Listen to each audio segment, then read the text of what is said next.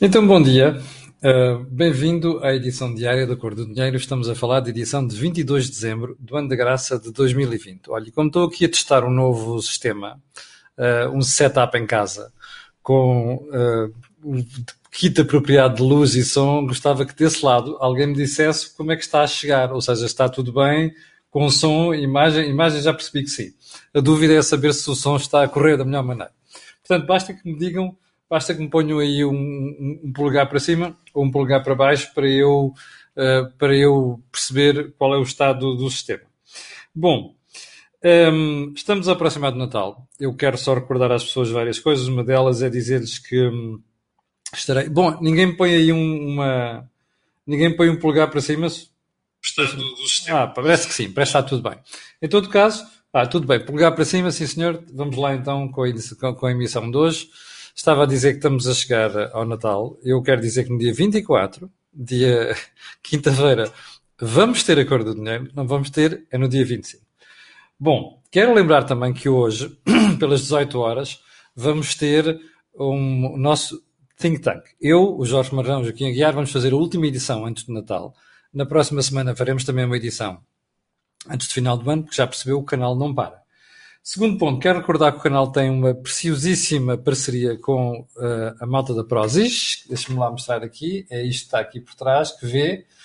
Um, e uh, quero dizer que, um, quero lembrar que uh, todas as compras que fizerem neste canal uh, têm um desconto de 10% se você for lá no momento de saída do checkout e puser lá no código promocional Camilo. Olha, esta semana está este coisa aqui, conjunto de escutadores split, perdão, escutadores, um, colunas split, uh, que tem um belíssimo desconto. Bem, então vamos lá à edição de hoje e vamos começar por onde? Pelo período de ordem do dia, naturalmente, para falar do Reino Unido e da União Europeia. Já percebeu que está montado ali um sarilho e um sarilho monumental entre os dois lados do Canal da Mancha sendo que não é um problema entre a França e o Reino Unido, é um problema entre a União Europeia e o Reino Unido. O que é que é importante salientar? Como já percebeu, os caminhões estão todos parados, de um lado e do outro, particularmente do lado de Dover, do lado inglês. A, a explicação é, olha o que é que aconteceu agora com a história da nova estirpe do vírus. E, portanto, durante 48 horas, a França bloqueou a passagem de caminhões. O que é interessante olhar para isto, eu vou buscar aqui as declarações do Sr. Thierry Breton, como sabe, é o comissário que é responsável pela área do mercado interno, e ele diz que, além de qualificar aquilo como um problema grave, diz que tudo isto poderia ter sido evitado se não fosse o problema da Inglaterra se ter pirado da União Europeia. Onde é que eu quero chegar com isto? É óbvio que isto é um sarilho para a Inglaterra.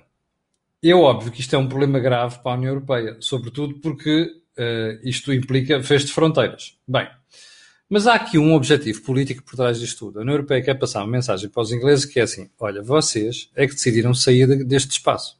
E, portanto, agora vão arcar com as responsabilidades. Aliás, o comissário Breton, quando diz que se isto eles estivessem na União Europeia, isto poderia ser gerido de forma diferente, verdade seja dita, tem toda a razão.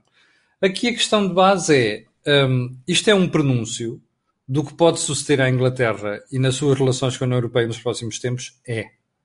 Para já, há uma teimosia brutal do outro lado. O Sr. Boris Johnson, eu já o qualifiquei aqui várias vezes de idiota, não tão grave quanto Trump, mas de facto é um idiota, não é?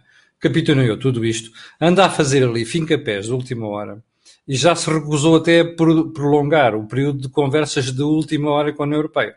Pensa ele que vai ganhar votos com esta brincadeira, ainda não percebeu que isto vai ter custos sérios para o povo inglês, para o país, para a economia inglesa. A Toyota ontem fechou três fábricas, no Reino Unido, ou seja, uh, suspendeu a elaboração por causa de todo este problema. Bom, esta malta, estes políticos de meia tigela, não têm vergonha na cara, porque estes tipos não fazem ideia nenhuma do impacto que isto tem na economia. Eu acho que isso vai-se perceber brevemente uh, no comportamento da economia inglesa. Bom, um, ehm, segundo ponto, o impacto deste cordão sanitário ao Reino Unido no turismo do Algarve e da Madeira. Já percebeu que isto para nós é um sarilho também.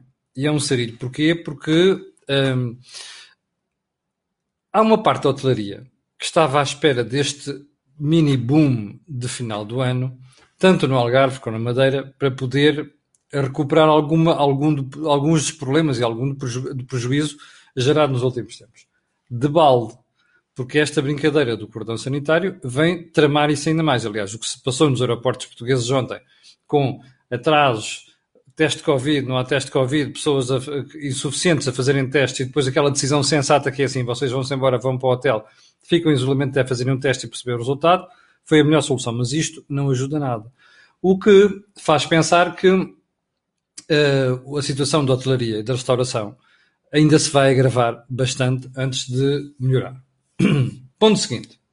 A polémica sobre a utilização de embriões ou produtos de embriões e gelatina de porco nas vacinas, nas vacinas Covid-19.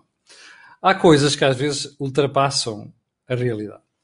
Ontem a Igreja Católica veio pronunciar sobre o primeiro ponto, mas ontem também ficámos a saber que, por causa da utilização de gelatina de porco nas vacinas, uh, judeus e muçulmanos podem não aceitar tomar essa vacina. Bom, isto é de doidos, não é? Eu respeito muito religiões. E eu sei, cresci no meio de muçulmanos, não é? Sendo católico, nunca tenho tido problema nenhum com eles. Uh, e conhecendo muitos judeus, tenho também passado por uma experiência no meio de uma comunidade judaica. Um, além da ascendência judaica que todos nós temos, isto é uma estupidez. Os muçulmanos, os judeus, têm um problema com carne de porco, como você sabe. Já vem dos tempos bíblicos do Velho Testamento. Hoje em dia não tem razão nenhuma para fazer aquilo. Não há razão religiosa nenhuma para estar a justificar isto. Mas é impressionante ver como em 2020 este tipo de assuntos ainda interfere naquilo que são decisões de saúde pública. Uma coisa é certa, não querem vacinar-se, não se vacinem. As sondagens das presidenciais, as últimas sondagens dão uma queda de Marisa Matias de Ana Gomes. Talvez isto explique que o eleitorado não está para maluqueiras. Talvez.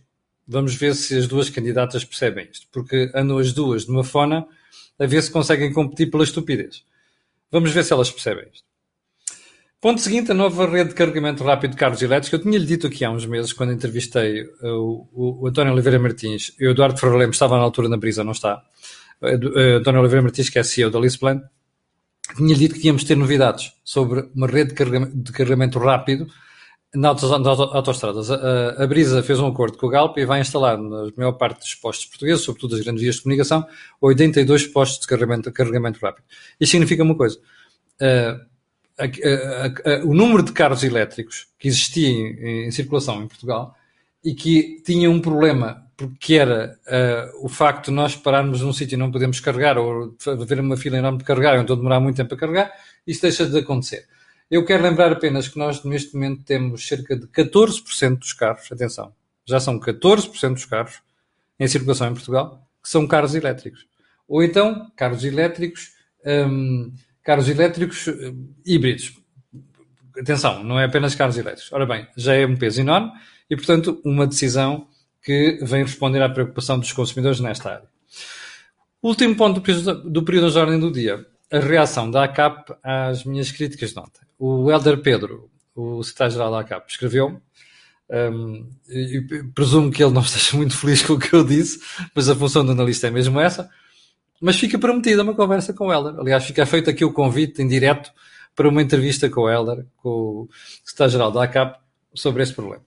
Aguardemos. Bom, vamos então ao primeiro ponto da agenda de hoje. E já vamos com quantos minutos? Com nove minutos. Olha lá, isto hoje está melhor do que ontem. E onde, por onde é que vamos começar hoje? Vamos começar pela entrevista do nosso Presidente da República, o, aliás, um, candidato presidencial, uh, que ele foi à, à televisão uh, na qualidade de candidato presidencial, um, à TV.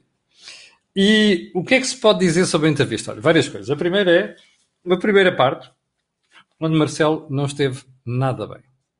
E onde esteve até muito pouco à vontade. Primeiro, acho que o entrevistador podia ter sido mais incisivo aqui, não foi, mas uh, Marcelo não esteve nada bem. Notou-se um desconforto grande em relação ao caso Tancos, e notou-se um desconforto grande em relação ao caso CEF, da Serviço de Estrangeiros e Fronteiras, nomeadamente toda esta polémica em volta do cidadão que acabou de morrer por morrer nas instalações do CEF. Bom, uh, mas isto foi na primeira parte, aliás, uma primeira parte que, que, se alongou demasiado. Eu, sinceramente, acho que, do ponto de vista do, de quem conduziu a entrevista, aqui cometeu um erro.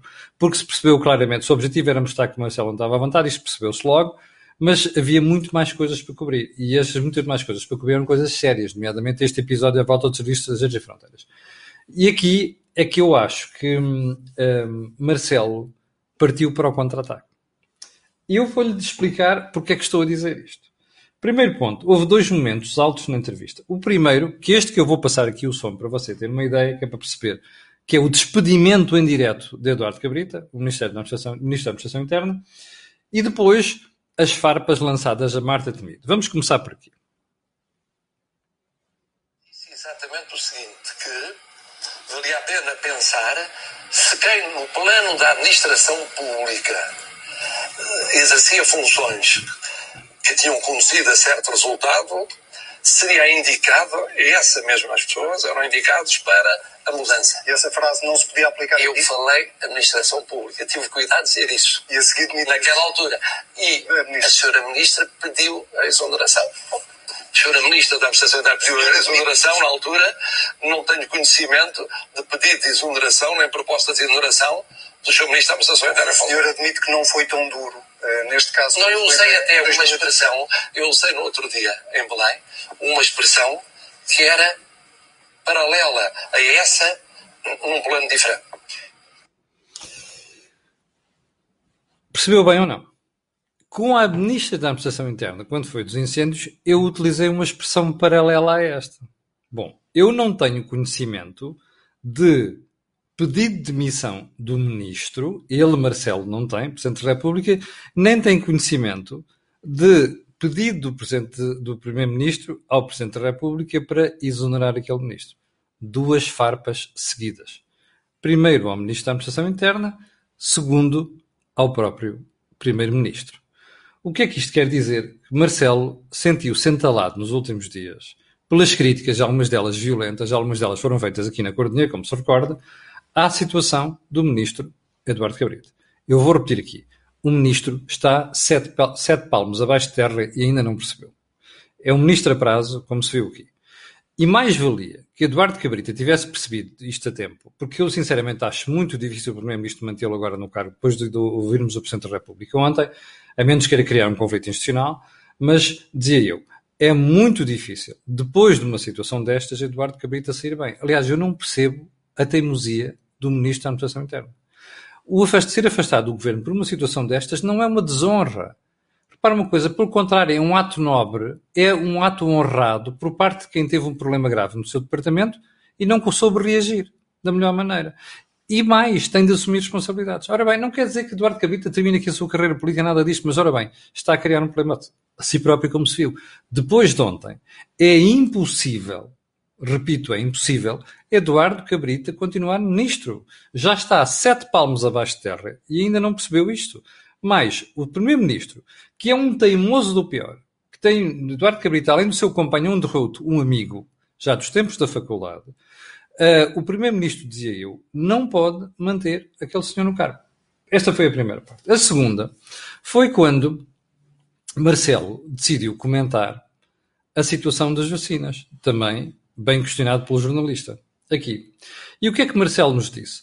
Bom, os portugueses foram enganados. Ouviu bem a expressão? Vá lá ver a entrevista. O, primeiro, o Presidente da República não disse que tinha havido um problema, tinha havido aqui uma questão de distribuição, havia um conflito entre farmácias, não sei quantos, aquela maluquice do Francisco Ramos e o Diabo 4. Não disse nada disto. O Presidente da República utilizou a expressão os portugueses foram enganados na questão da vacina da gripe. Aliás, como você se recorda também, foi o assunto bastas vezes glosado aqui na Cor do Dinheiro. Ora bem, quando um Presidente da República diz que os portugueses foram enganados na questão da vacina da gripe, quem é o responsável máximo desta brincadeira? Ministra da Saúde. Se você quiser, Marta quase temido ou então Marta tremido. Eu acho que a situação aqui não foi tão grave quanto a de Eduardo Cabrita, mas eu acho que isto é um convite para o Sr. Primeiro-Ministro por andar e por calçar um par de patins à Senhora Ministra da Saúde. Ora bem, vamos ver nos próximos dias o que é que vai suceder. Sendo que nós, como cidadãos, depois disto, temos de reforçar a pressão para pôr estes dois senhores no olho da rua. Bom, ponto seguinte. Independentemente de todo o problema das vacinas, não sei das quantas que vem aí, ok? É tudo uma Marta Temido é outra que tudo uma questão de tempo. Bom, balanço geral da entrevista. Notou-se claramente que Marcelo está muito pouco confortável com a questão de tanques, está muito pouco confortável com a questão do CEF, nomeadamente das chamadas que devia ter feito, não, não, fez, aqui teve muito mal, mas muito mal. E notou-se que Marcelo quis fazer uma espécie de passar um paninho pelo lombo dos, eh, dos milhões de portugueses que votaram nele, que estão mais à direita e que estão muito descontentes com aquilo que foi o seu comportamento. Isto chega para branquear a sua posição e recuperar esses eleitores? Tenho as maiores dúvidas. Bom, vamos passar para um ponto, para o ponto seguinte, que é a ADSE. A ADSE diz no Jornal Público de hoje vai chegar a mais 100 mil pessoas, sendo que essas 100 mil pessoas, como se vê aqui por, este, por esta manchete, são essencialmente pessoas com contrato individual com o Estado. Bom, Estamos a falar de quê? Estamos a falar nos hospitais, EPE, portanto, empresa, universidades e outros organismos públicos. Atenção, as pessoas têm seis meses para aderir ao sistema. Qual é o comentário que isto merece? Certíssimo. Primeiro, não era justo manter estas pessoas sem acesso à ADSE. Segundo, isto é um passo para viabilizar a ADSE. A ADSE tem um problema e precisa de muito mais utilizadores para se tornar viável. Mas eu até se tivesse um lugar de governo, seguindo os conselhos do próprio, uh, próprio Conselho de Supervisão do próprio EDSE, teria o cuidado de montar um plano de abertura do sistema a mais pessoas. Bom, e para, para lhe mostrar o problema que a ADSE tem, olha, nós vamos chegar até ao final do ano com 100 mil faturas por aprovar pela ADSE. Isso significa o quê? Que as pessoas que estão à espera de ser reembolsadas vão continuar à espera. Isto é um problema grave que a ADSE tem. Portanto, se a ADSE quer funcionar como um seguro, eu sei que há pessoas que depois viram subindo, ah, não é bem um seguro e tal. Isso é irrelevante. Era bom que ultrapassaste estes problemas. Bom, ponto seguinte. A Autoridade da Concorrência aplicou uma multa de 304 milhões de euros à distribuição em Portugal. Ouviu bem? 304 milhões de euros. Modelo Continente, Pingo Doce, Lida, Sociedade Central de Cervejas, uma coisa inacreditável. Bom, isto refere-se aos últimos 10 anos. Uh, durante, durante 10 anos terão uh, adotado práticas lesivas da concorrência. Eu não sei se isto uh, se vai provar. Eu, para fazer aqui a conta, acho que era o EC que fazia há bocadinho, diz que nos últimos dois anos a ADC aplicou multas de 730 milhões de euros. Era muito interessante ver, de todas estas multas aplicadas, quais são aquelas que efetivamente foram um, seguradas, apoiadas pelos tribunais.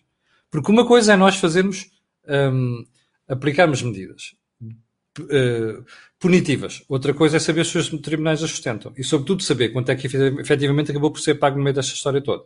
Essa contabilidade não está feita. Eu que vou olhar, vou esperar cuidadosamente para perceber o que é que os tribunais vão dizer sobre esta história dos 304 milhões de euros.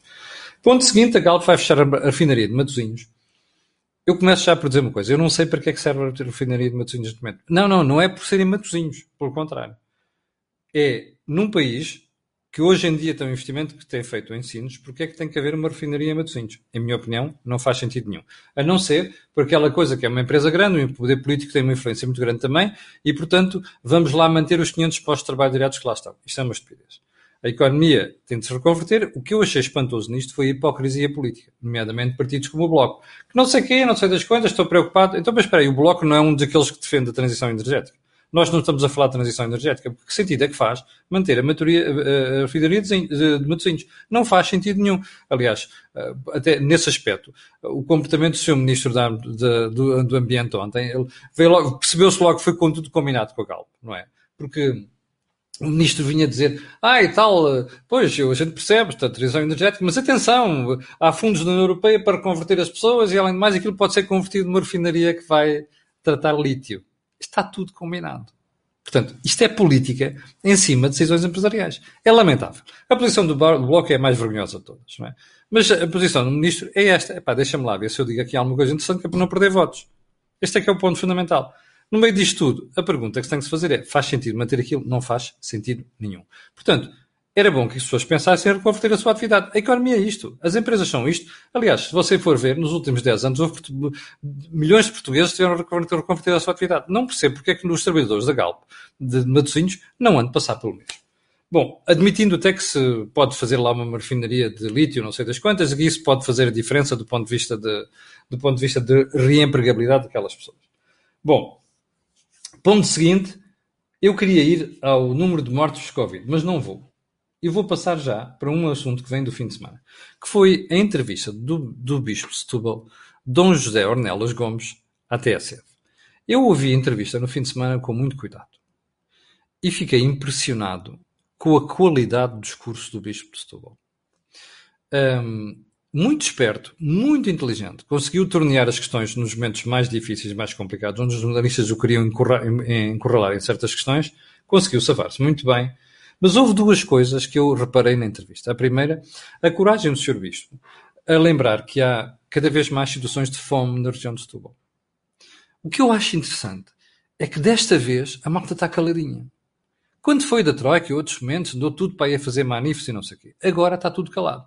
O que me impressionou mais foi ouvir o seu bispo dizer que o Dom, o Dom José Ornelas Gomes dizer que as pessoas que correm, correm a pedir comida são pessoas com um perfil completamente diferente.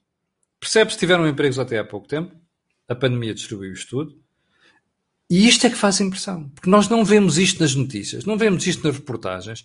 Uma ou outra é verdade, exceções uh, confirmam regra, mas não vemos isto como preocupação fundamental do país. Nem vemos o governo muito preocupado com isto. E é pena. Bom, a segunda parte da entrevista, e esta incomodou-me mesmo, foi a obsessão dos jornalistas com o Chega. Porque a uma certa altura, os jornalistas já estavam a tentar empurrar, mas espera aí, a Igreja Católica está com o Chega.